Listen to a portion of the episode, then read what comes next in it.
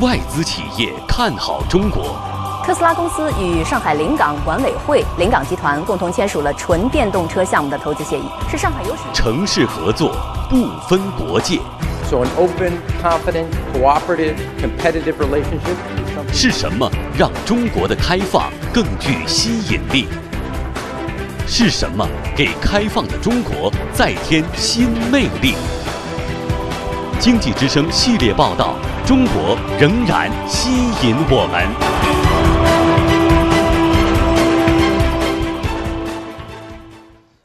瑞银证券、野村证券、桥水基金，近期国际金融巨头纷纷投资中国，发掘新机遇，引人关注。在中美经贸摩擦加剧、全球经济风云变幻之际，这些世界级公司仍然看好中国，深耕中国市场的信心不减。经济之声系列报道：中国依然吸引我们。今天请听第二篇：金融开放让桥水基金浮出水面。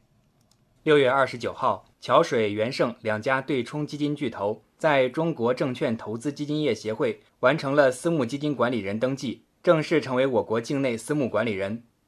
根据相关规定，最迟六个月后，桥水基金的境内私募产品将发行。作为世界头号对冲基金，桥水基金与中国渊源颇深。此前，在二零一一年，桥水基金在北京成立办事处；二零一六年三月，桥水中国落户上海自贸区。随着中国金融业对外开放步伐加快，相关细则逐一落地，一直蛰伏的桥水选择了在此刻从水下浮出水面。中国宏观对冲研究院院长傅鹏说。就是桥水一直准备了很长时间了，是一直在等国内的政策的这个口子。国内政策口子出来了，那前期我工作也都准备完了呢，顺理而然的就出来了。从股票市场到期货市场，再到银行、保险领域，中国金融开放的大门正在越开越大。国际金融机构也纷纷采取行动。五月初，瑞银证券向中国证监会提交申请，将瑞银集团的持股比例增至百分之五十一。之后，日本第一大券商野村证券。提交了设立外商投资证券公司的申请材料。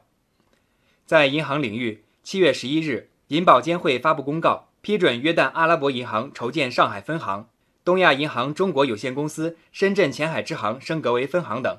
密集申请和加快批复的背后，是外资渴望更多的进入中国市场的热情。颐和保险经纪公司总经理荣洪刚坦言。他们看到的是中国市场机遇多多，使得我们有机会把我们的服务产品线更加完善和扩展了。之前我们只能服务于大型的商业风险，通过经营范围的拓展，可以把我们的产品覆盖全部的中小企业，包括个人。今年年初以来，中国新一轮对外开放按下快进键。在四月召开的博鳌亚洲论坛二零一八年年会上，国家主席习近平发表主旨演讲，中国决定在扩大开放方面采取一系列新的重大举措。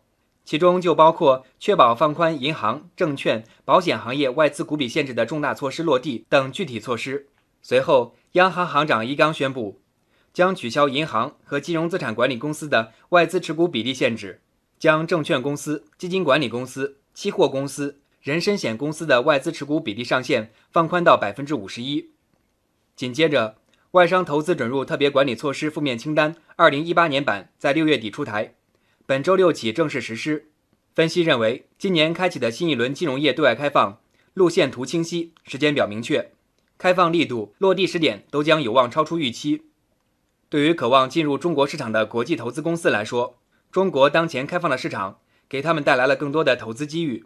桥水基金创始人达里奥。盛赞中国的对外开放政策。中国大举开放资本市场，资本流动性更强。中国又是世界第二大市场，这里创新不断，人才辈出，生机勃勃，是块宝地。这些才是中国值得被关注的地方。佐恩伯格资产管理公司首席执行官詹森布雷迪说：“长期来看。”这种具有更多透明度的开放市场，对国际投资机构来说具有很大的吸引力。从全球投资者的角度来看，我们觉得开放的程度越高，中国的投资机会就越来越多的向全球开放。要持续的提高透明度，我觉得中国正在这么做了。越来越多的国际巨头进驻中国市场，背后是看好中国的市场潜力，加速转型的中国经济。对国内外资本市场的吸引力正在不断增强。复旦大学金融研究中心主任孙立坚说：“通过我们供给侧的改革，金融稳健的去杠杆，使得我们中国经济的好的资产、好的项目不断的恢复、不断的增加。所以，未来的金融开放的投资布局会更加的宽泛。随着中国的金融的改革，中国的金融开放，它会不断的走向合作共赢、健康的模式。业内认为，中国主动扩大金融开放，必然有信心、有能力在维护金融稳定的同时，吸引更多的境外投资者参与中国改革开放发展的红利。